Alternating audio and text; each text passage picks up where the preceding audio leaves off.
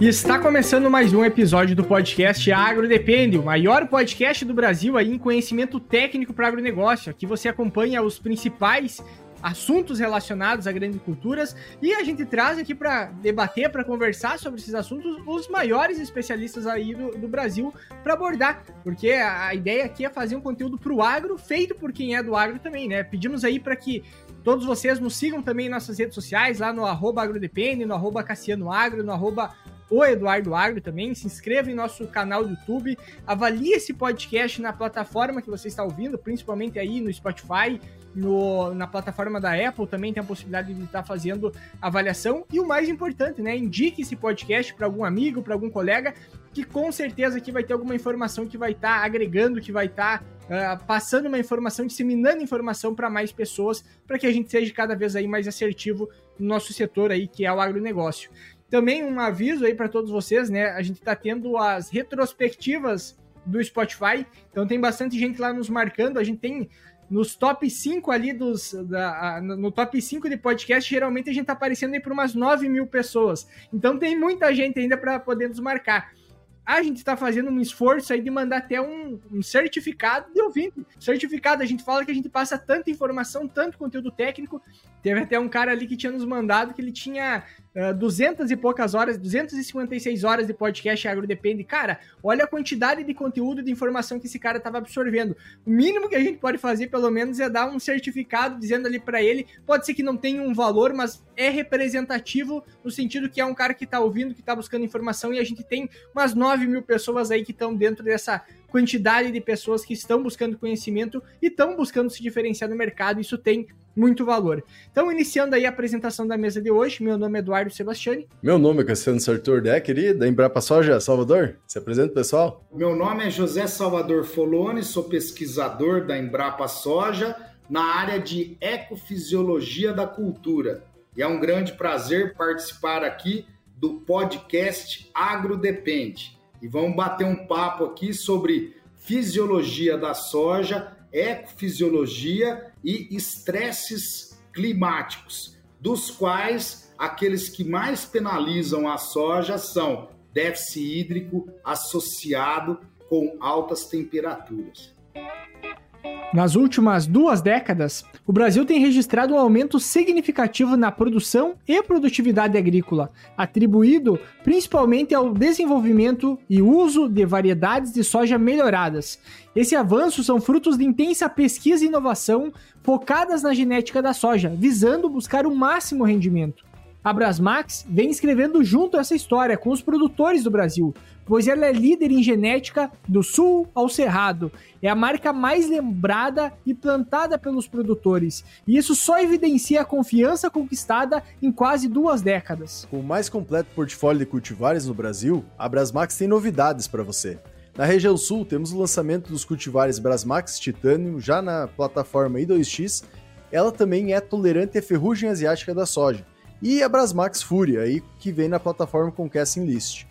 Já para o Cerrado brasileiro, a gente tem a cultivar Brasmax Torpedo, já na plataforma I2X, que também é tolerante aí à ferrugem asiática da soja, a Brasmax Sparta I2X e Brasmax Ímpeto I2X, trazendo alto teto produtivo, adaptabilidade e novas biotecnologias para construir junto com o produtor o máximo rendimento na produção de soja. Para ter mais informações, acesse o site brasmaxgenetica.com.br e Brasmax nas redes sociais. Brasmax, escrevendo juntos a história do máximo rendimento.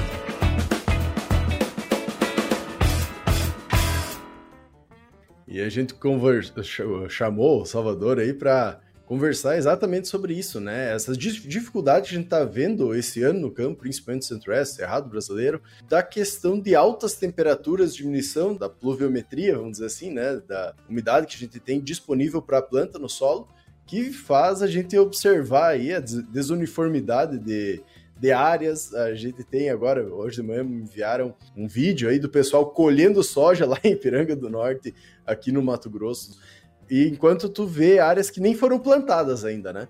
Então a gente tem essa, essa questão totalmente atípica acontecendo esse ano e também que a gente está conseguindo ver diversas questões que no passado não eram tão comuns a gente observar. No passado, retrasado, foi observado bastante no sul do Brasil, né, com a seca que deu e também altas temperaturas, mas agora aqui no Centro-Oeste, Cerrado, a gente está observando isso e a ideia é a gente tentar entender um pouco o que está acontecendo e o que a gente pode tentar fazer também para uh, diminuir, mitigar né, esses, esses problemas.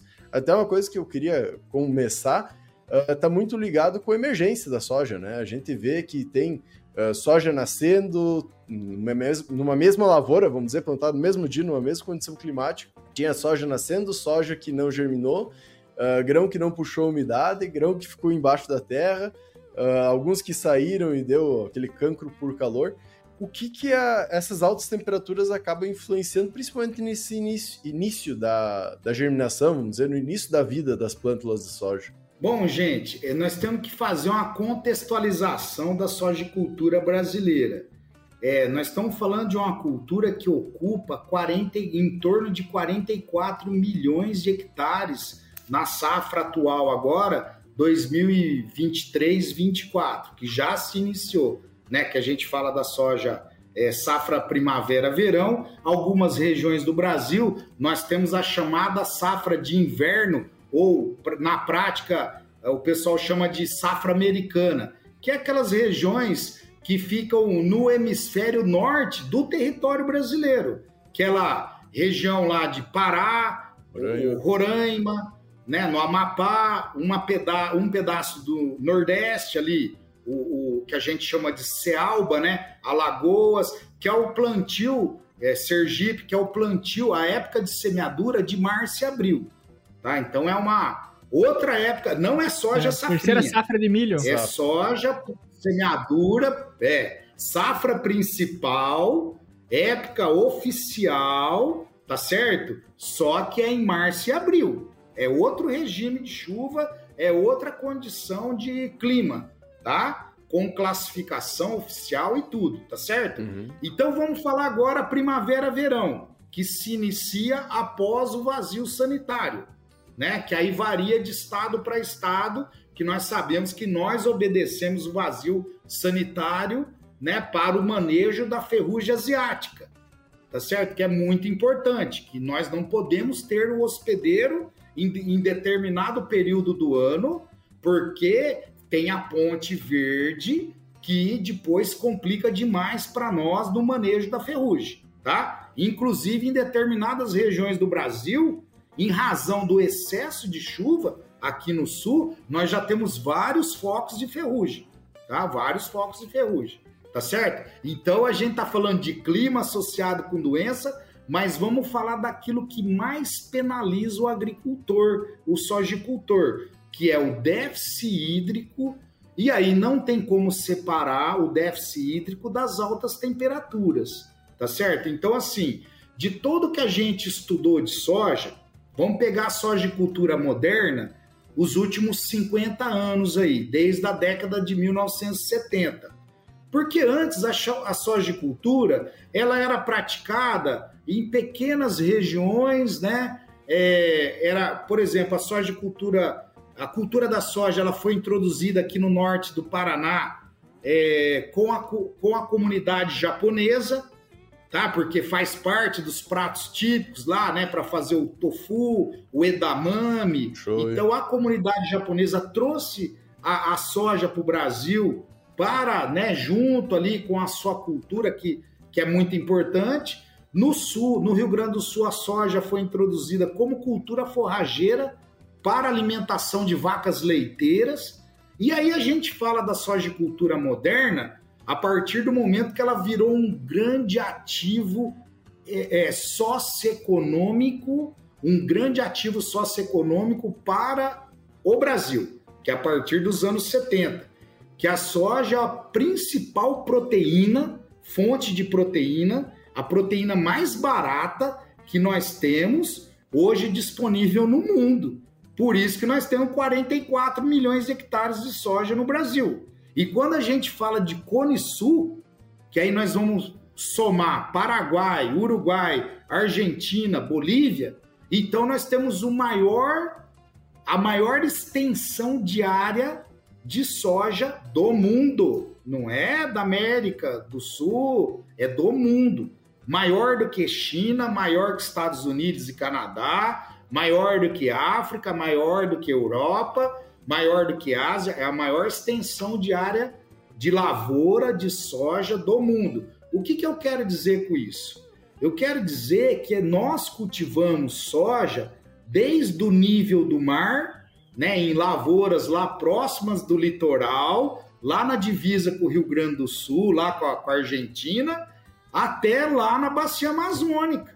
Em determinadas regiões há lavouras de soja. E aí, centro-oeste, Matopiba, nordeste, é, sudeste, né, sul, e, e, eu falo desde o nível do mar até a 1.000, 1.300. Outro dia eu estava numa palestra lá em Palmas, aqui no, no é, sudoeste, né, centro-sul, sudoeste do Paraná. Aí eu apresentando uns gráficos, o agricultor perguntou para mim: Ah, Salvador, quando você fala acima de 600, 700 metros, você quer dizer o quê? Eu falo, ó, até uns 1.100, 1.000, 1.100 metros nós temos informação. Que, né, nós montamos experimentos ali em Ponta Grossa, Guarapuava, é, Vacaria, nós temos informação. Não, porque eu estou em Palmas, numa região lá próximo de Palmas, eu estou a 1.380 metros. Tem geada em setembro e tem geada em março. E chove bem. Falo, chove bem lá. Chove, porque eu sei, chove bem. É região subtropical sem estação seca definida. Qual que é a restrição desse agricultor? Não é água, é frio. Frio restritivo e dano de geada. Então é outro desafio, mas quando a gente fala de sojicultura nacional, quando a gente fala de zoneamento agrícola de risco climático, que é o ZARC, todo ele foi estabelecido, estudado e virou ferramenta agronômica oficial, que é o ZARC, em razão do déficit hídrico, da penalização que o déficit hídrico causa na lavoura, tá certo? E quando eu falo de ZARC, eu estou falando de risco. Então tem a questão do risco, né? E tem a questão do potencial produtivo. São coisas que caminham juntas, mas em determinado momento a gente tenta separar. Uma coisa é risco, é inviabilidade econômica. Tá certo? Então estou falando assim: o risco é de 10%. Se você semear soja em determinada época de semeadura, em determinada região, um solo mais arenoso, que tem 15% de teor de argila, ou 20%, ou 10%, então você pode ter um risco de 30%, 40%. O que, que eu quero dizer? De cada 10 safras, você vai ter inviabilidade econômica, né? Em 4, 40%. Ah, é baixo? É alto? Aí eu falo assim: imagina se eu falar para você que o risco de você bater o seu carro é de 40% ou de 50%. Então, um ano você bate o carro, um ano sim, um ano não você bate o carro. Que seguradora que vai fazer seguro para você? é. Imagina se eu falar para você assim, ó, de todo mundo que entrar na praia, o tubarão come a perna de metade, 50%. De cada 10, tubarão come a perna de 5. Você entra Posso na praia... ser vermelha do mar. Eu não, você tá louco? Não é verdade? Então, quando a gente fala assim, ó, teste tu que é estatístico a 5% de significância. O que, que eu quero dizer? Eu quero dizer de cada 20 vezes eu erro uma e acerto 19, não é? 5%? Porque 10% é cada 10, né? Eu, eu acerto 9 e erro uma. Quando eu falo 5%, eu quero dizer, eu, de cada 20 eu acerto 19 e erro uma. Quando eu falo 1%, eu quero dizer, de cada 100 eu acerto 99 e erro uma. Entendeu? Quando a gente aplica um teste estatístico rigoroso de 5%, 1%, e quando eu falo risco de 10%, às vezes as pessoas acham que é pouco. É alto, 20, 30, 40. Então, o que ele define isso, tá? O risco climático. Até... Então, muitas vezes eu estou num solo mais arenoso. Se a pessoa não tem uma grande estrutura de manejo, integração lavoura-pecuária, rotação com gramíneas. É esse é o grande desafio agronômico nosso, transformar essas tecnologias e mitigadoras da seca. Quando eu falo mitigar, que é um termo que está na, na moda, né? Eu quero dizer reduzir o efeito da seca. Por quê? Porque nós avançamos 44 milhões de hectares e ninguém planta 44 milhões de hectares sem base tecnológica. Ninguém no mundo. Então nós temos base tecnológica consolidada. Que eu estava comentando com o Cassiano antes da, da nossa fala aqui. É, tecnologia, muitas vezes, ela está na fase conceitual. Então eu vou no livro lá e pego um monte de informação lá do, do mundo acadêmico, lá do livro, lá do artigo científico. Isso não quer dizer que aquela tecnologia tenha sido validada. Validar é tornar verdadeiro em condições reais de uso. E depois, essa tecnologia, ela precisa virar inovação. Nem toda tecnologia ela se transforma em inovação. Inovação é a tecnologia que eu uso no dia a dia, na rotina, é a tecnologia que transforma a minha vida. Tá certo? É igual o celular. Há 20 anos atrás eu não tinha celular, ela estava lá na teoria, lá na, né? Lá nos estudos teóricos, lá conceituais, depois ela foi sendo trabalhada, desenvolvida e hoje ela virou inovação. Até... Hoje todo mundo, né, a grande parte dos brasileiros tem acesso ao celular e Até... faz uso dele, né, é, é, no seu dia a dia. Então, gente, é isso que eu quero dizer, tá? Então nós temos base tecnológica. Hoje nós estamos praticando sojicultura em 44 milhões de hectares. E aí vem a pergunta, Salvador, é, é, né? Assim, a gente se pergunta todo dia é, o que permitiu a gente avançar 44 milhões de hectares? Nós temos 44 milhões de hectares. Você falou que o maior é, efeito climático ou estresse climático que rouba a produtividade da soja ah. o maior risco é o déficit hídrico, né? É associado até, com altas temperaturas. Até antes da gente só... entrar nessa questão, uh, só fazendo um, um adendo, né? A própria tecnologia, o celular que tu comenta e toda essa informação, essa base técnica que a Embrapa está criando em forma de aplicativo também de fácil acesso e uso, que é o aplicativo Plantio Certo que vocês desenvolveram, né? Então, só dar uma comentada pessoal, vamos deixar o link também na descrição do episódio depois, que é uma baita ferramenta para entender e utilizar tudo isso que o Salvador está falando, né? E até para a gente ter um respaldo, né, de planejamento do ponto de vista de posicionamento técnico, e de ponto de vista também de proteger o produtor se caso ele possa, né, infelizmente, precisar acionar um seguro. Porque é isso que a gente precisa também. Tal como a gente faz o seguro do carro. A gente faz o seguro do carro achando que vai bater o carro todo mês. Não.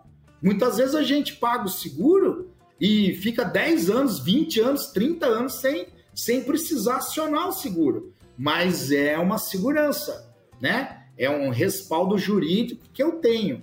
Então, hoje, o zoneamento de risco climático, ele é uma ferramenta que ele tem uma força jurídica, ele é reconhecido juridicamente. Então, quando eu vou assinar um contrato lá para adquirir um recurso de financiamento, não é? Então eu tenho um documento lá que eu vou usar as boas práticas agronômicas, tá certo? E aí muitas vezes, ah, o agricultor estava indicado na região dele para ele abrir a semeadura a partir de 10 de outubro. Ele fez a semeadura em 15 de setembro. Ele está fora dos arcos. Por quê? Porque os modelos apontam que o regime de chuvas da região dele é, é, são viáveis para a cultura a partir de 10 de outubro. Você está entendendo? Então acontece muito isso. A gente sempre fala para o agricultor: não corra riscos desnecessários, sabe? É, você precisa é, ter um planejamento em razão de um estudo que foi feito com uma série histórica de dados climáticos de 30, 40, 50 anos, que aponta que a melhor época de semeadura que tem menos risco para determinadas regiões é a partir de 10 de outubro ou 20 de outubro. Para outras regiões, pode ser a partir de 10 de setembro. Então muda muito, gente. O clima é regional. não tem como eu ter um uniformizar o clima, é um erro técnico. Então é aí que tá, é a regionalização, é, aí vem toda aquela, né, a validação regional, é os estudos de longo prazo que criam as ferramentas agronômicas para podermos reduzir o risco. E aí tem um outro, uma outra questão que é, além do risco, tem o potencial produtivo. Porque o que, que, é o risco? É aquela, é aquela história assim: qual é o piso?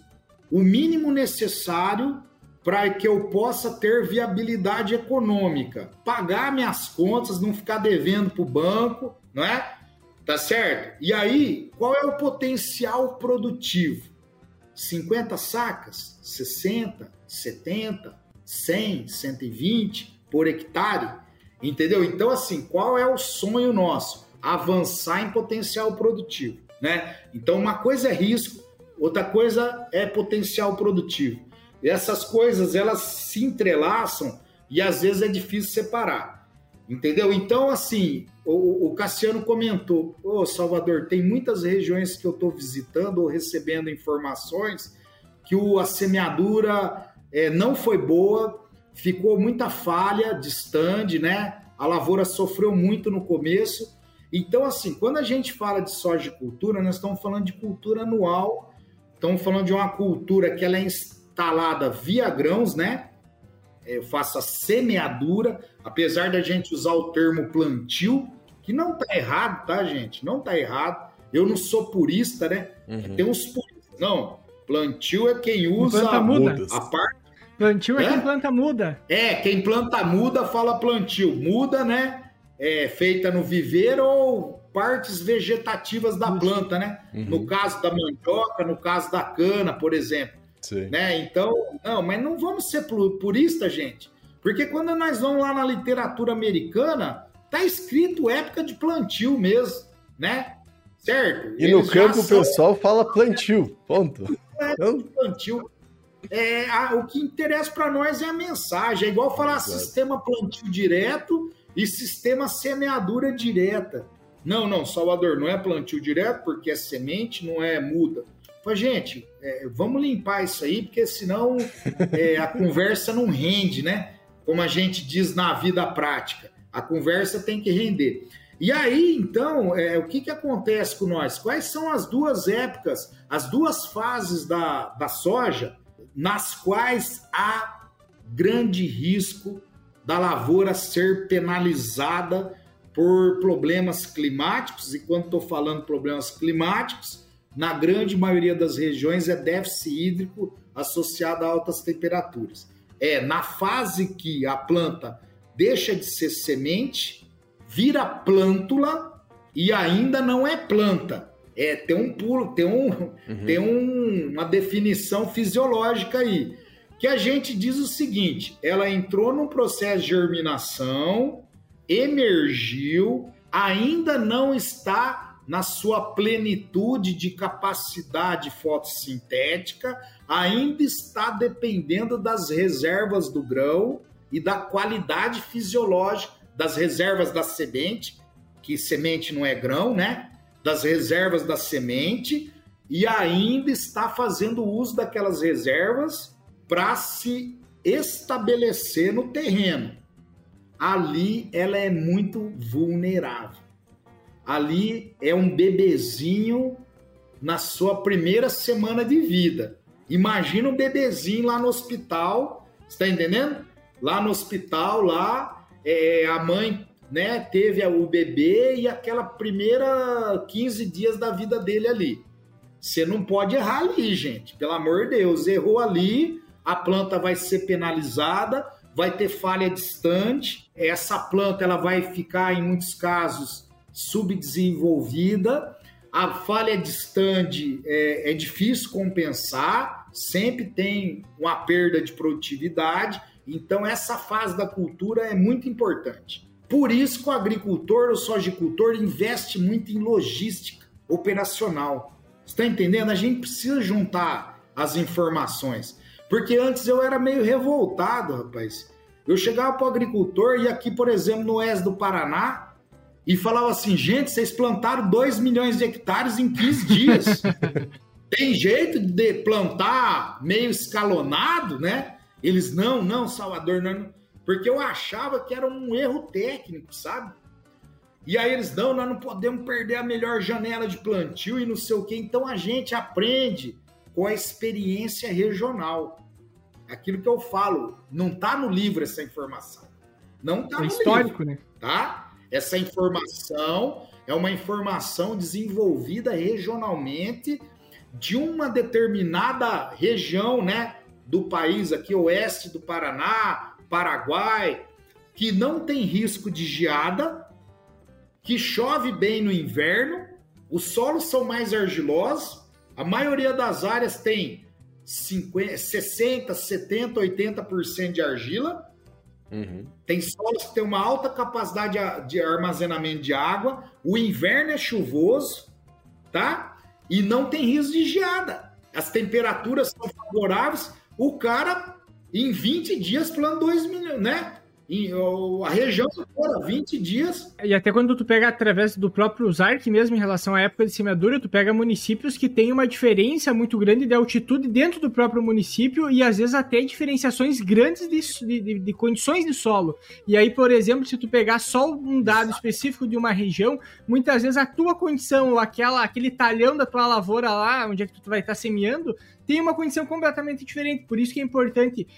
Nós tínhamos um professor que fazia um. É, que ele tinha um histórico gigantesco das áreas experimentais, das áreas da, da, da escola, digamos assim, né? Da lavoura da escola.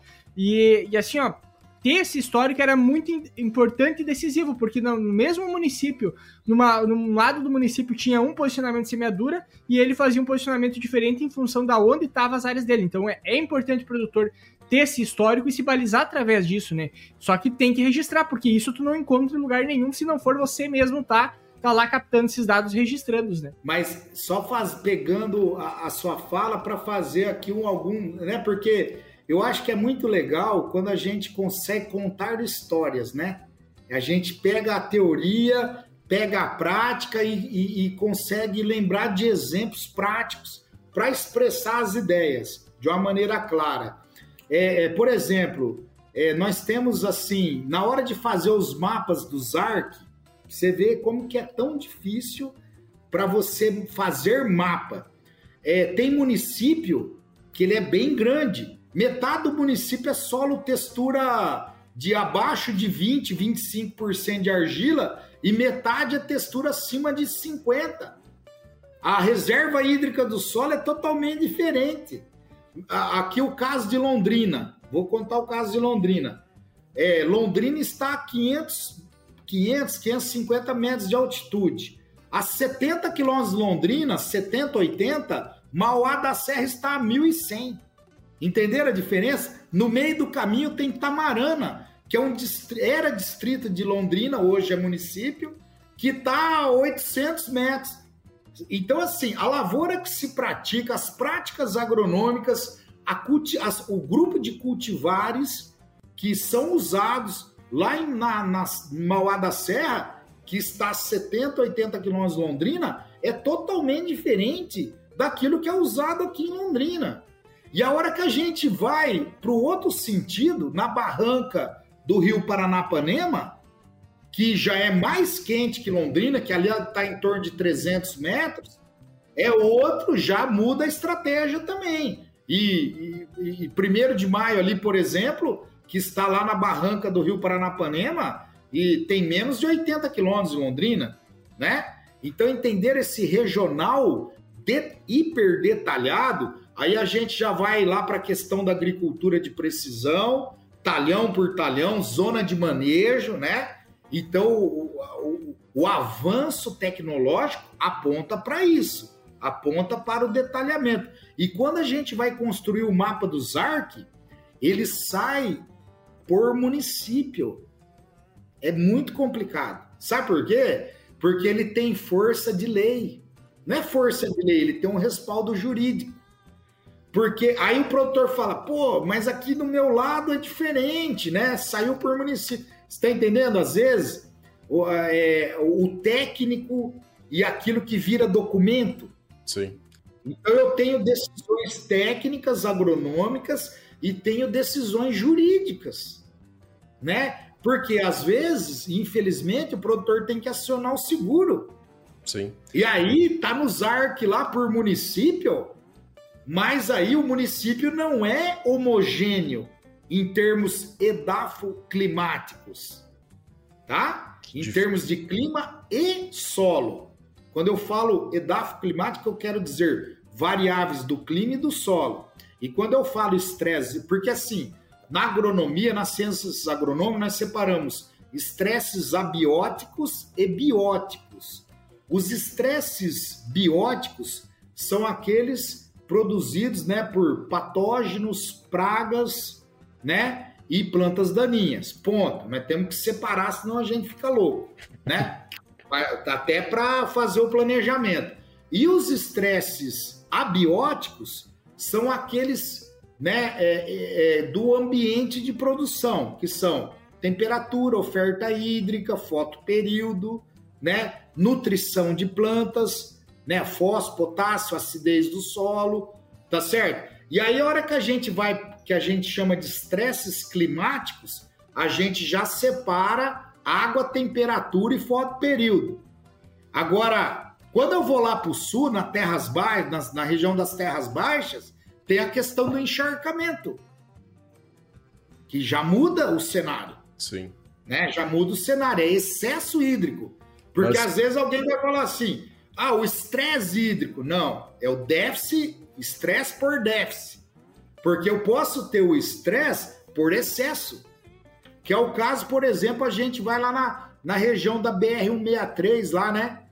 A gente tá cruzando o médio norte lá do Mato Grosso, ali Lucas do Rio Verde. Sorriso. Não é comum a gente ver aqueles drenos?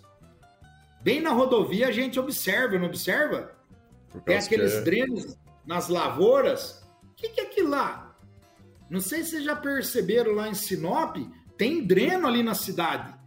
Sim. Já perceberam isso aí? Porque já. encharca. Se dá uma chuva lá na cidade, é, onde tem asfalto, fica 10 centímetros de água. a drenagem é lenta, o terreno é tão plano que na drenagem é muito lenta. Chove, por exemplo, tem semana que chove 200 milímetros em cinco dias e a drenagem é lenta. E aí encharca. É, é o que está acontecendo em algumas regiões aqui do sul. É excesso de água, é, é encharcamento. Porque, gente, Capacidade de campo não significa, não é solo saturado. Solo saturado é solo sem porosidade de aeração. E aí, para soja, é péssimo, é dano. É dano, porque a soja não tolera solo encharcado. Que é o que está acontecendo aqui Ela no sul agora, na verdade. E é o que está acontecendo no sul em muitos casos, por vários motivos fisiológicos e, principalmente, fixação biológica de nitrogênio. Não há fixação biológica de nitrogênio sem porosidade de aeração. E uma série de é, é, complicações fisiológicas da, da, né, da fisiologia da planta em si. A planta não é adaptada para ambiente de solos saturados. Entendeu? Então, local que não tem drenagem as penaliza a soja, né? Excesso de água. Mas voltando para a questão uh, do excesso de calor, né? Das que, todo, toda essa parte da climática, né? Que tu está comentando, que acaba não tendo problemas muito como nesse ano atípico que a gente estava comentando, que a gente falou, em Sinop é normal dar 200 milímetros, ficar muita água, a gente uh, sofrer por esse problema, né? Porém, nesse ano está acontecendo o contrário, né? A gente não teve, acho, Isso. 200 milímetros acumulado dentro do mês. Então, tem esses diversos problemas que estão acontecendo, e tu comenta que no início é um dos grandes pontos, vamos dizer assim, que tem o maior possibilidade de problema da planta, né? Isso está muito ligado ao stand, que nem tu trouxe. Uh, também a planta ainda não ter virado uma, ela ser uma plântula, não ter virado uma planta ainda, então não ter largado o trifólio, tá ainda lá uh, no VE, vamos chamar assim, né? Ela tá saindo e ela pode ser muito prejudicada tanto para o stand de, que a gente tem na agronomia, que nem a gente estava comentando anteriormente, que é um sistema que tu vai colocar ali para conseguir ter uma maior produção, mas também acabam ocorrendo outras questões, não só dessa questão da planta nascer ou não nascer, que tu comenta que ela pode estar sendo prejudicada. O que, que mais pode estar prejudicando além dessa questão de stand? que mais o calor, a falta de água acaba afetando na planta nesse período inicial? Então, é, é, gente, vamos então para o foco da, do nosso debate, né? Estresse por déficit hídrico associado com altas temperaturas. Vamos lá. O que, que acontece com a sojicultura nacional? Nós avançamos em toda a nossa base tecnológica é, sem uso de irrigação. Nós temos hoje no Brasil 44 milhões de hectares, em torno de 44, dos quais de 2 a 3 milhões com apoio de irrigação. Isso vai dar 5, em torno de 5%, né? Ou seja, que que eu, e dos quais desses 2 a 3 milhões, a grande parte para produção de semente não é para lavoura comercial de grãos. O que, que eu quero dizer? Eu quero dizer que a base tecnológica nossa é genética e manejo, tá? Porque às vezes fica o pessoal perguntando, Salvador, o que, que eu faço para resolver ou diminuir o prejuízo da soja? Eu falo, gente, é um programa agronômico de longo prazo. E na agronomia não tem efeito isolado. Nós temos que compreender a lavoura multifatorial. Os efeitos eles são combinados. Então a lavoura que tem é, palhada com problema ou um manejo não tão bom, ela vai infelizmente sofrer mais. A lavoura que ela não tem um perfil do solo bem construído, infelizmente ela vai sofrer mais. Uma lavoura que ela tem problema de nematóides, o efeito combinado né? O nematóide mais o déficit hídrico, o prejuízo, né? É aquilo que a gente fala. Muitas vezes um mais um não soma dois, soma quatro, né? De prejuízo, né? O efeito combinado. Vocês estão entendendo? Então, assim, ó, o Cassiano falou, então a fase de instalação da cultura é uma fase que ela é muito delicada. A planta, ela, de fato, o estresse hídrico, déficit hídrico penaliza muito, e depois no enchimento de grãos. A lavoura, se ela sofre estresse hídrico lá no enchimento de grãos, ela, a soja ela tem um comando evolutivo que é o comando do escape. O que, que é o escape? Se ela sofreu estresse, ela fecha o ciclo e fecha do jeito que tá. Está entendendo? Porque no processo evolutivo da planta, é, é, é melhor ela salvar 3, 4 grãos do que ela tentar encher todo mundo, sabe? Sabe assim? Então ela fecha e vai embora, e aí ela forma meia grana, que a gente chama de chumbinho, né? O, o, o grão verde, o grão esverdeado, e ela morre antes da hora. Inclusive aqui no programa do melhoramento, aqui que eu acompanho muito, e, e aí eu fico vendo o caderninho lá dos melhoristas, né? Eu falo, o que, que você anotou no caderninho aí? Eu, ele fala, planta fenada, planta fenada que quer dizer planta fenada? É igual feno, né? A gente não corta o feno para tratar de vaca. O que, que a gente faz? A gente vai lá no capim, quando ele tá exuberante, tudo verdinho, corta, deixa secar, faz o fardo para depois tratar da vaca. Então, quer dizer, nós matamos o capim antes da hora, né? Antes dele senescer. Uhum. Então, planta, eu vejo lá no caderno dos melhoristas, é F, eles linhagem F, F. Quer dizer, linhagem fenada, que ela fenou, ela morreu antes da hora. Que a gente vai lá, a vagem tá verde, tava no R5 lá, a planta secou. Então é uma planta que ela sofre demais o estresse. Ela sofre demais. E o que, que eu quero dizer da altas temperaturas? A soja é uma cultura de via fotossintética C3. Mas tenho que gravar isso aí, tá?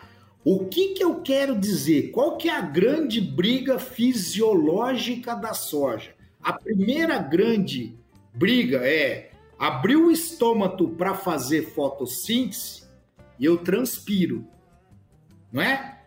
Que jeito que a planta captura o CO2 para fazer fotossíntese? Por meio das aberturas dos estômagos. O, o, o, o CO2 está na forma de gás, ele é capturado pela planta ou ele entra na planta no estômago, na abertura, na, né? na abertura estomática.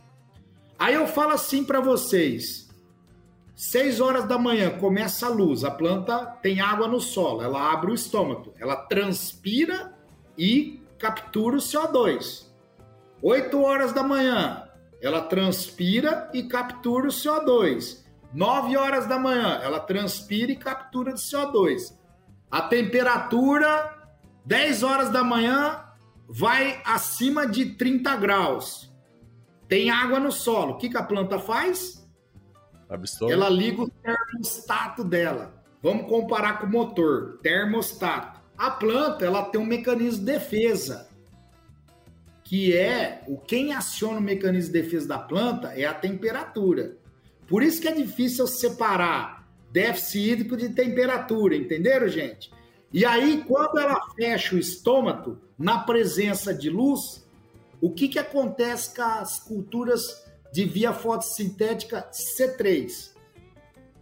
Toda a fixação do carbono no ciclo de Calvin-Benson é feita pela rubisco, tá? Só que a rubisco, ela tem duas funções fisiológicas. Ela tem a função oxidase e carboxilase. E a hora que a planta fecha o estômago e não entra CO2, a primeira fase da fotoquímica, que é pegar a energia luminosa para quebrar a molécula da água, tá? Tô falando da teoria agora, gente. Olha lá, a primeira fase da fotossíntese. A, a, a, clorofila capta a energia luminosa, certo? Essa energia luminosa quebra a molécula de água. Imagina quebrar a molécula de água, a hidrólise da água. Pensa numa pancada. Pensa num trem nervoso que desce a pancada ali, né? E aí quebrou energia, né? Quebrou a molécula de água, produziu oxigênio, o O2, e o hidrogênio excedente, o eletroexcedente ali, ele toca toda aquela transferência de, de elétrons do fotossistema 2 e do fotossistema 1, que é o que liga a maquinaria, que é o que liga o motor. Para quê? Para depois colar um carbono no outro, no ciclo de Calvin-Benson. O processo, a segunda fase da, da fotossíntese, que é o processo de carboxilação do ciclo de Calvin-Benson. Só que ela fechou o estômago porque deu um sinal climático quebrou a molécula de água na presença de luz e não entrou carbono. E ficou excesso de oxigênio. Qual que é a reação da planta de autodefesa? Ligar rubisco no oxigênio para proteger, antioxidante. Porque o excesso de oxidação degrada a célula. Aí a rubisco liga no oxigênio e não liga no carbono. Eu tenho fotorrespiração. E aí a lavoura não avança na produtividade, porque isso é balanço energético. E depois à noite, calor. O termostato não desliga. Aí eu tenho a respiração noturna. O que, que é respiração noturna, gente? É a mesma coisa de você deixar um trator com o motor ligado no barracão da fazenda. é, ué. Ele tá, tá gastando energia, ligado. mas não tá fazendo nenhum trabalho. é, ele tá com o motor ligado, gastando energia, gastando óleo diesel e não está trabalhando. Isso é respiração noturna, na ausência de luz. Uhum. Então, sabe aquelas noites que você fica, ah, você vai na cidade, metade da cidade tá tomando tereré e metade tá tomando cerveja, que a temperatura tá acima de 30 graus? A planta lá no campo também tá sofrendo. Sim. O motor tá ligado lá.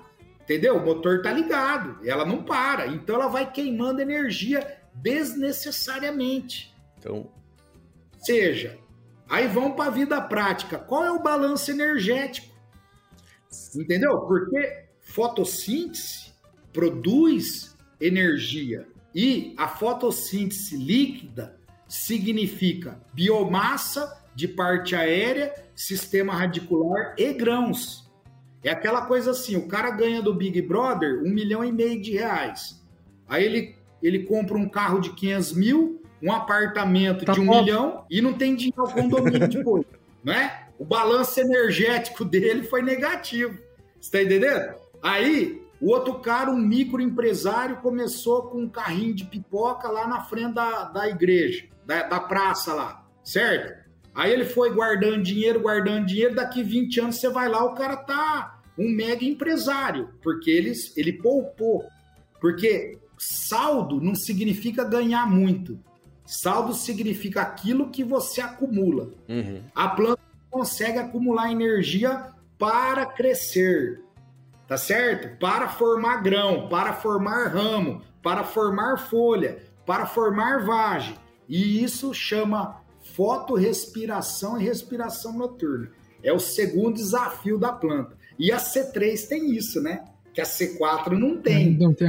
A C4 ela tem a anatomia crans, que separa a PEP carboxilase, né? Que é uma enzima que ela é 100% carboxilase, que ela fica nas células do mesófilo foliar, e a, a rubisco e o ciclo de Calvin-Benson fica lá nas células da bainha do feixe vascular. Então, nas células da bainha do feixe vascular não tem oxigênio ou tem muito pouco. E aí você compara a biomassa de uma C4 com a biomassa de uma C3. Você está entendendo? Quando eu falo biomassa, gente, tem um número mágico que a gente usa que é 1,5 a quantidade de grãos. É um número que eu, que eu uso. É, eu estou falando que é um número mágico. Não estou falando que é pesquisa, tá? Então eu falo assim: quanto que produziu sua lavoura? Você fala 3 mil quilos, 3 vezes 1,5, 4,5. Você tem a biomassa de palhada da parte aérea, 4, 4 toneladas e meio, mais 3, 7,5, 8 toneladas de biomassa da parte aérea da planta, sem contar sistema radicular. Se eu falo um milho de 10 toneladas de grãos, vezes 1,5, 15 toneladas de palha, entendeu? Mais 10 de grãos, dá 25 de, de biomassa da parte aérea. 10 de grãos, né? É que o grão é 13% ali, tem que calcular a matéria seca, né? Eu tô falando a grosso modo, tá? Então, gente, você compara uma lavoura de 10 toneladas de grãos de milho, é 20, são 25 toneladas de biomassa da parte aérea. E uma lavoura de 4 toneladas, né, de 3 toneladas de soja é 7, 8. Você está entendendo a diferença da C3 e da C4? Só que, por que, que nós plantamos soja? Porque é a proteína mais barata do mundo. Não existe proteína mais barata. Aí vem lá, por exemplo, uma pessoa me perguntar: Salvador, por que, que a gente não planta grão de milho? planta lentilha. Fala, tudo bem, vamos plantar. Mas aí eu pergunto pro cara, a soja é uma oleaginosa, tá certo? Eu, no processo industrial, consigo, de uma maneira muito eficiente e de um custo muito barato, separar o óleo da proteína e fazer o concentrado high protein, que a gente fala, né? Uhum. Alto proteína, que é 44, 46, 48% de proteína no concentrado. Isso é a base para toda a cadeia da proteína. E isso é a base para uma série de alimentos para consumo humano, para ração animal. Entenderam? Que jeito que eu separo a proteína do carboidrato do feijão? Pararam para pensar isso aí? Cara, imagina do processo industrial mirabolante, altamente custoso. Então, que jeito que eu separo a proteína do carboidrato lá do grão de bico, da lentilha? Então nós vamos plantar soja. Eu estou plantando soja não é por causa do carboidrato, não é por causa do óleo, é por causa da proteína. Uhum. E esse é o desafio agronômico, fazer essa planta produzir, ser viável economicamente. Entender o que penaliza? Ó, eu tenho um estudo que eu, que eu apresento nas palestras de 1900, é, 2006, 2016. Agora, antes da pandemia, em 2016, do mapa americano, o cara fez a simulação de o quanto a fotorrespiração penaliza a soja americana. Não tem nenhuma região dos Estados Unidos que o potencial, a perda de potencial é de menos de 60%, 40%, 50%. Nenhum.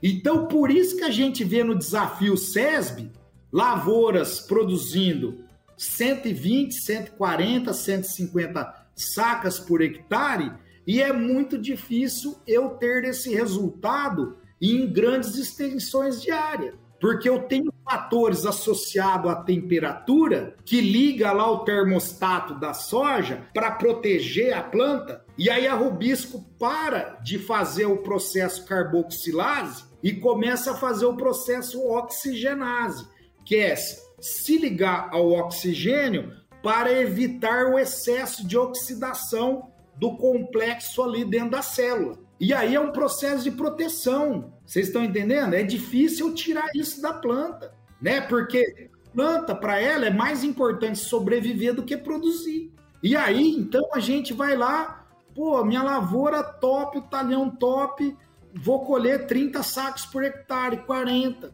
Pô, no outro ano deu 90, 100. No mesmo talhão, o que, que eu errei? Você não errou nada. Não é culpa sua. Porque eu falo isso até para os agrônomos não terem peso na consciência.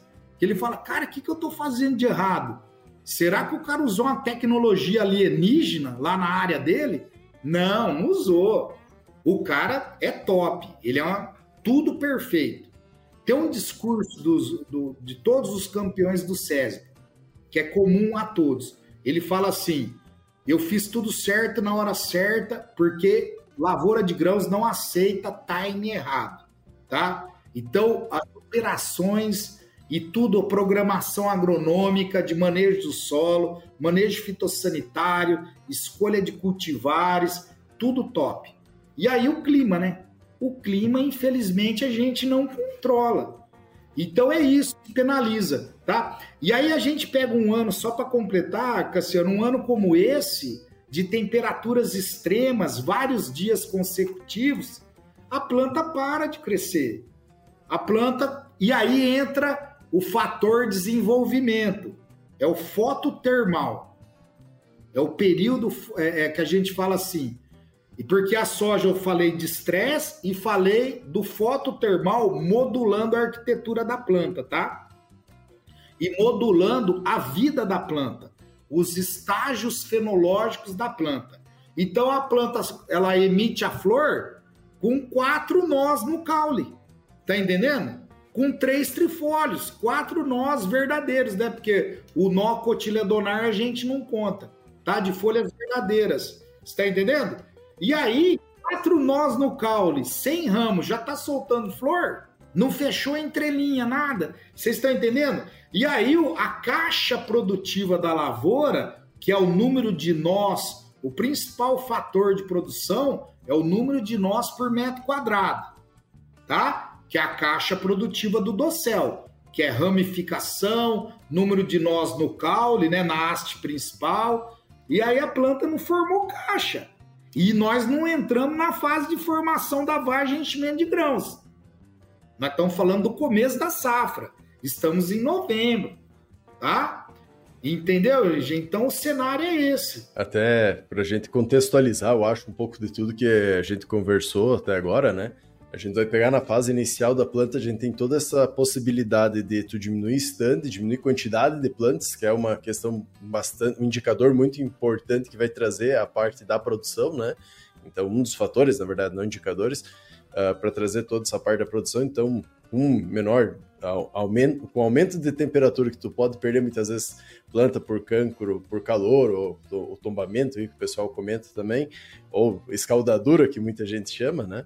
Tu pode perder planta por isso, tu pode perder planta porque ela não conseguiu se desenvolver direito, ela ficou embaixo do solo, não conseguiu sair de forma uniforme para tu conseguir fazer a questão da engenharia agronômica, que é tentar arrumar um processo para fazer aquela produção de uma forma mais eficiente possível então, no início, tu tem todas essa, essas restrições. Saindo da planta, que ela se transformou numa planta, né? não mais uma plântula, que nem tu havia comentado, a gente começa a todo um processo que pode ter, uh, possivelmente tenha uh, a planta querendo se desenvolver, e com esse querendo se desenvolver, ela não consegue trazer mais, se desenvolver não, manter a sua prole, vamos dizer assim, ela não acaba seguindo o seu ciclo normal, muitas vezes tendo alguma alteração até mesmo fisiológico, a gente pode dizer, o hormonal, que induza um florescimento acelerado, que é o que a gente está vendo muito esse ano, né? Que nem tu comentou, uh, soja com três, quatro folhas aí, já largando flores, né? Entrando na parte reprodutiva, até fica difícil a gente fazer a classificação, porque tu vai falar, não, tá em V4. Não, mas peraí, já botou flor, então tá no reprodutivo, né? então, já tá no reprodutivo, é, já tá no reprodutivo. Então entra nessa questão ali dela começar a diminuir o entrenó, muitas vezes não fechando carreira, entrando no, no reprodutivo muito cedo e muitas vezes ela não está tendo uh, todo o aporte ou as reservas para conseguir entrar nesse reprodutivo corretamente, conseguir encher grão posteriormente, né? Além de toda a parte de não conseguir fazer e produzir energia, acho que essa questão que tu trouxe da como ocorre a fotossíntese e a respiração à noite e o que, que acontece quando tu tem altas temperaturas, que realmente tu não vai ter o teu saldo final, né? O que tu produziu menos o que tu gastou, uh, tão favorável para realmente tu atingir uma, uma produção. Então, tu tem menor tempo que a planta vai ficar na lavoura, tu tem menos plantas na lavoura, tu tem menos produção de energia, vamos dizer, o saldo de energia na planta, e tudo isso vai trazer um, uma diminuição de ciclo, acho que a gente pode falar, então a planta vai ficar menos tempo, e com tudo isso também uma diminuição da produtividade que ela teria, né? Por causa que tu vai ter aí a planta com, que nem eu comentei o exemplo ali, uma planta que geralmente vai para 100 dias, 105, a gente já está tendo relatos de 70 dias o pessoal colhendo, né? E com uma produção que é menos da metade do que ela está acostumada a fazer. Então, seria mais ou menos isso que a gente vai observar em anos que nem esse, com esse excesso de temperatura e falta de déficit hídrico, ou tem mais algumas coisas ainda que a gente que faltou a gente falar dentro do episódio? Ô Cassiano, você comentou da escaldadura, né? A escaldadura, gente, é uma lesão, tá? Tal como a geada lá no sul causa lesão na lavoura de trigo, Uhum. Só que o trigo, nós, né, quando ele está na fase vegetativa, ele tem uma capacidade de regeneração e seguir em frente, tá? Ele sofre uma geada lá no início, na fase de perfilhamento, tá certo? Ele tem uma capacidade de se regenerar e sem ter prejuízo de produtividade. Agora, na casa da soja, o que, que acontece? Altas temperaturas nesse início dessa passagem da plântula para a planta, ali nos primeiros dias. Os tecidos são muito sensíveis. Aí você vai numa área que tem pouca palhada ou pouca proteção, né? Ou na linha da, do plano, da semeadura ali da máquina, né? Não tem a proteção da palha, a temperatura vai a 50 graus. E aquela coisa da gente encostar o dedo ali no fogão, na, na caneca do, do leite quente ali, faz a lesão. Entendeu? É a tal da escaldadura, faz a lesão. E essa lesão, gente, tem um, um efeito lá no final também, que é o quebramento, o tal do quebramento. O que, que acontece em muitos casos? A planta sofre uma lesão, às vezes essa lesão não mata a planta, a planta continua seguindo a vida dela, ali cria uma cicatriz, e aí teve falha de stand, né? Uma lavoura que sofreu no começo é, tem falha de stand. Aí o que, que acontece com a lavoura que tem um stand com falhas? Ela ramifica. Só que ela faz aquele ramo, aquele baita ramo, aquele ramo pesado, parece uma planta de mexerica. Já viram o plantio de mexerica que põe bambu para escorar? Sim. Mas o agricultor não vai ficar pondo bambu para escorar a soja, né? É igual a plantação de mexerica, o cara põe um monte de bambu de tanta produção no ramo. Então, o que, que acontece? Começa a ter quebramento de planta, porque tem a lesão lá no colo da planta, que virou uma cicatriz, e a, mas ali é um ponto de fraqueza, do ponto de vista mecânico, né? E aí tem o ramo pesado do lado, quebramento. Você entra na lavoura, a lavoura tá quebrando. Bate um vento lá no final, nossa, quebrou um monte de quebramento de haste é uma causa, né, que a gente, o que, que aconteceu? É doença? Não, é um efeito lá de trás. Aí você falou da lavoura fechando com 70 dias de ciclo. Eu falei da respiração noturna, eu falei da transpiração, eu falei da fotorrespiração, que penaliza demais a soja, que é um grande desafio agronômico nosso, Isso. que o melhoramento genético vem rompendo. Só que tem uma coisa que a gente fala que chama é, fototermoperíodo. Porque a soja ela é sensível ao fotoperíodo, no que diz respeito à sua fenologia, e também ao termoperíodo. Não tem como separar. São fatores combinados, tá certo? O que, que eu quero dizer? A soja responde à soma térmica. É igual milho. O milho, nós usamos a soma térmica para calcular o ciclo. A soja também. Que foi uma coisa que eu aprendi, no, na verdade, nesse ano, por causa do que aconteceu ano passado, que os, a temperatura do dia e da noite estava as duas mais amenas e alongou o ciclo muito por causa disso. Né? Alongou o ciclo também. Lembra? O ano Sim. passado, cara, caramba, o, a cultivar minha aqui está programado para ciclo de 120 dias, está indo para 140. É exatamente É isso. a mesma coisa você pegar uma lavoura instalada em setembro, compa né, aqui no sul, né? Que a temperatura é bem menor em setembro, e comparar com a lavoura instalada em novembro. Dá 20 dias de diferença, 25 dias de diferença de ciclo. Uma coisa é uma lavoura ser instalada a mil metros de altitude, de uma lavoura instalada a 400 metros de altitude, muda totalmente o ciclo. Isso é termo período. Só que na soja é fototermo período. Não tem como separar. O milho é insensível ao fotoperíodo. O milho moderno, né? Uhum. O milho moderno. Tá certo? Então a gente só fala termo. Só soma termo. Entenderam por quê que fechou a lavoura com 70 dias? Aí eu falo assim para você: a soja com quatro nós, três nós no caule, três trifólios, né? Três, quatro nós, três trifólios porque o primeiro nó de folhas verdadeiras é as folhas unifoliadas, não é trifólio, né? Uhum. Entendeu? Aí ela solta a flor. Aí já começou a formar a vagem.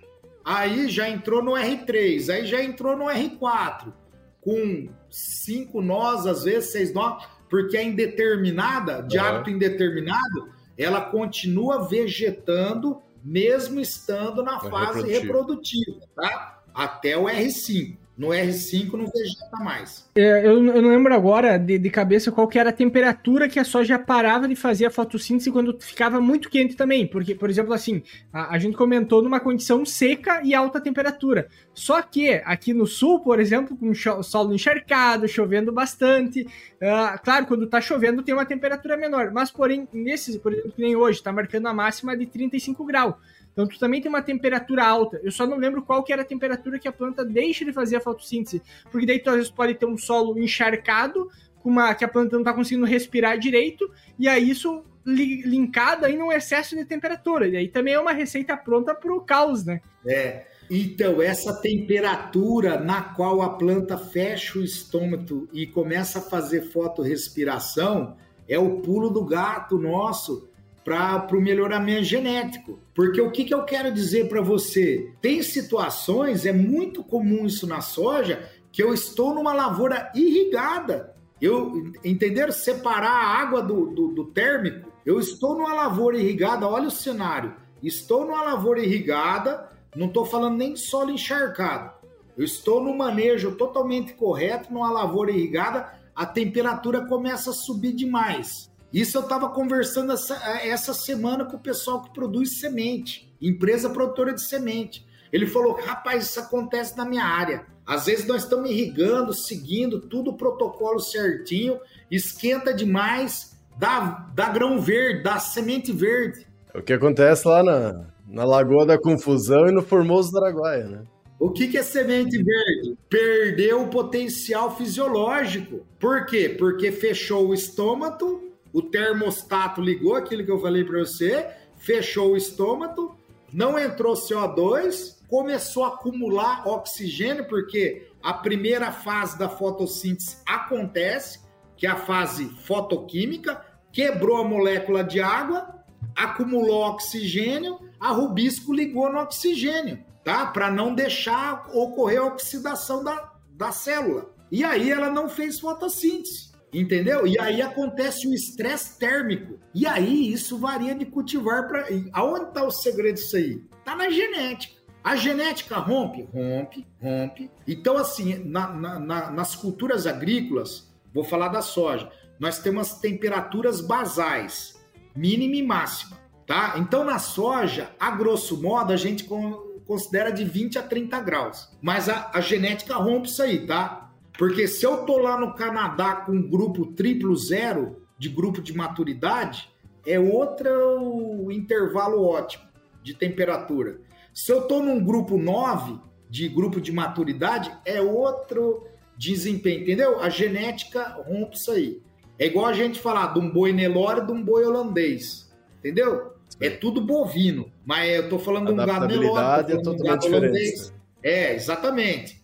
Você tá entendendo? Aí o que que acontece? É, acontece esse estresse muitas vezes que você tem a água. No caso de solo encharcado, o grande desafio é a fixação. Arrebenta com a fixação, tá? Arrebenta.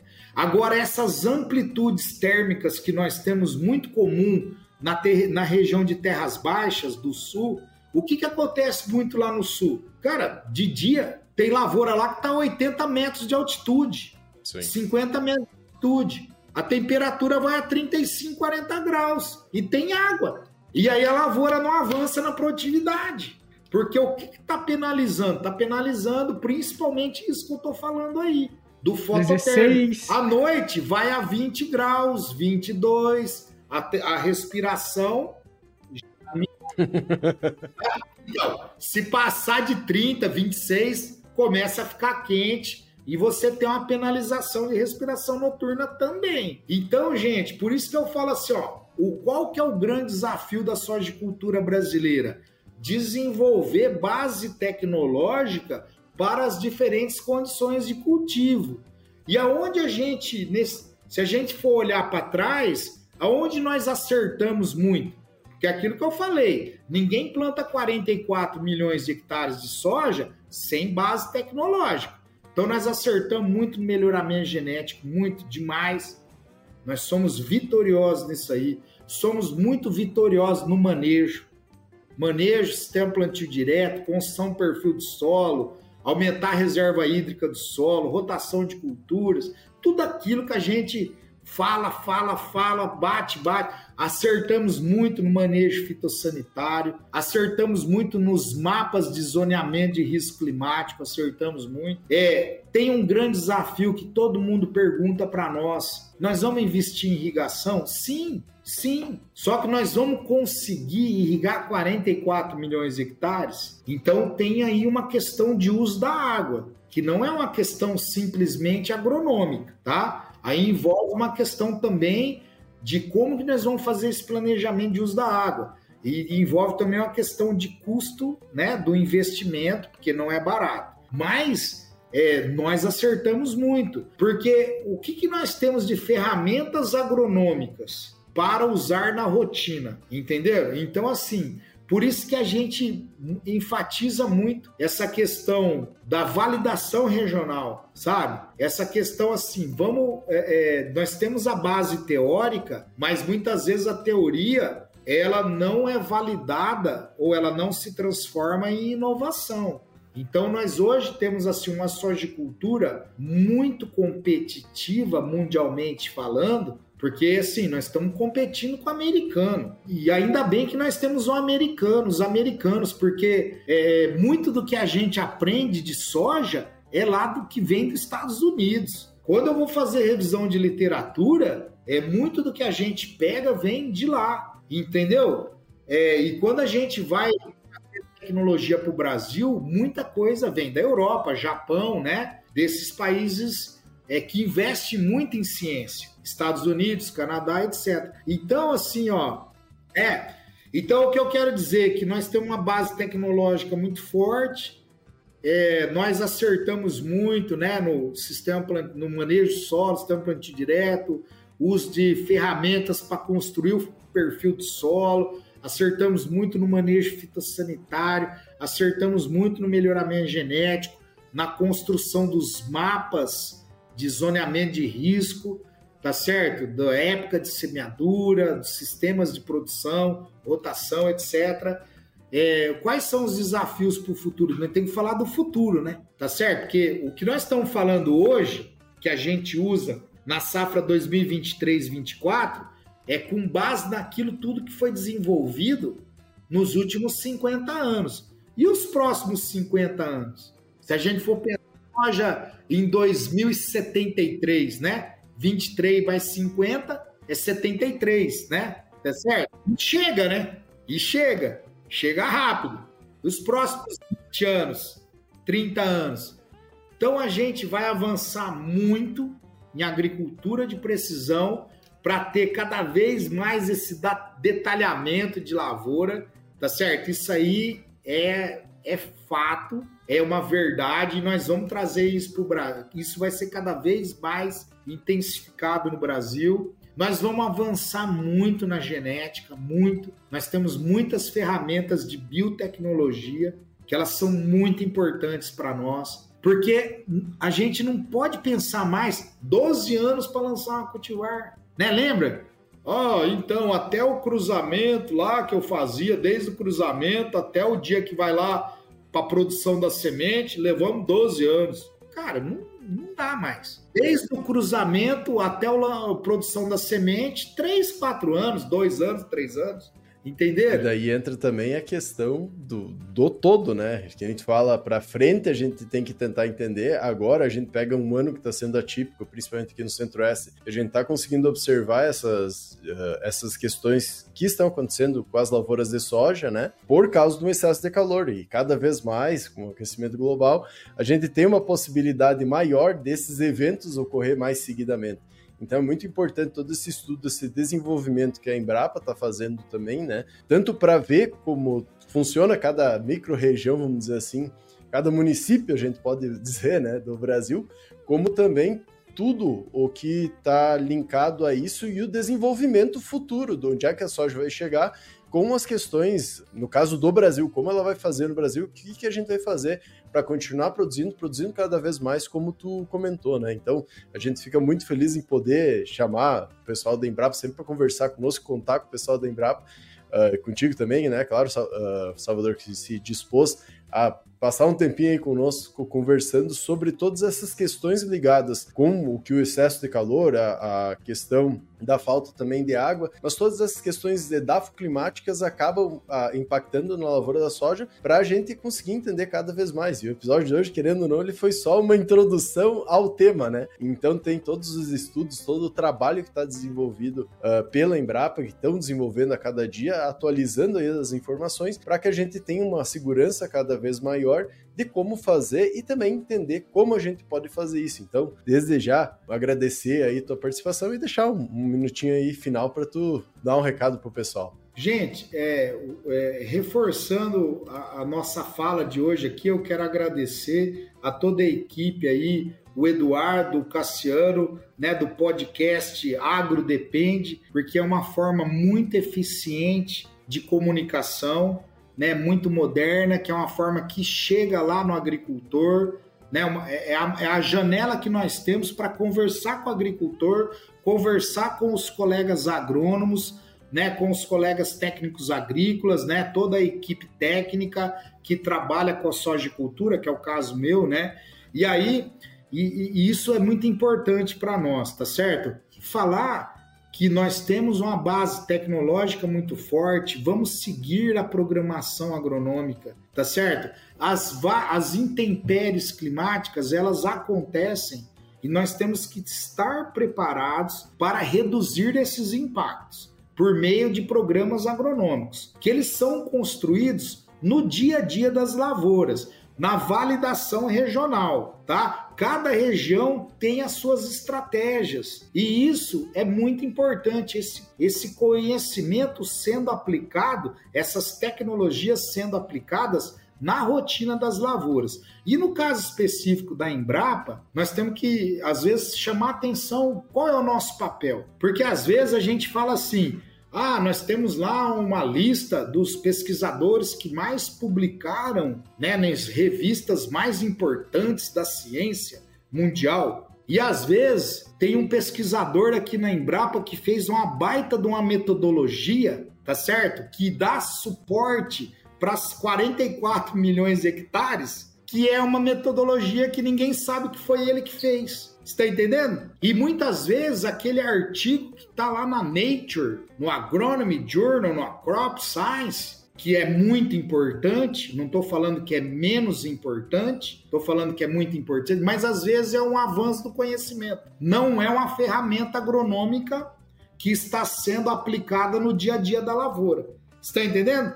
Então, muitas vezes, quando eu tenho uma resistência nematóide, quando eu tenho uma soja mais tolerante a altas temperaturas, quando eu tenho um mapa de vazio sanitário, quando eu tenho um mapa de zoneamento de risco climático para épocas de semeadura, isso muitas vezes está no manual interno, não está na Nature, entenderam? E é uma baita ferramenta que gera riqueza, gera benefícios para muitas regiões do Brasil. Qual é o valor disso, né? Então esse é o papel da Embrapa. Muitas vezes é um, um trabalho silencioso, né?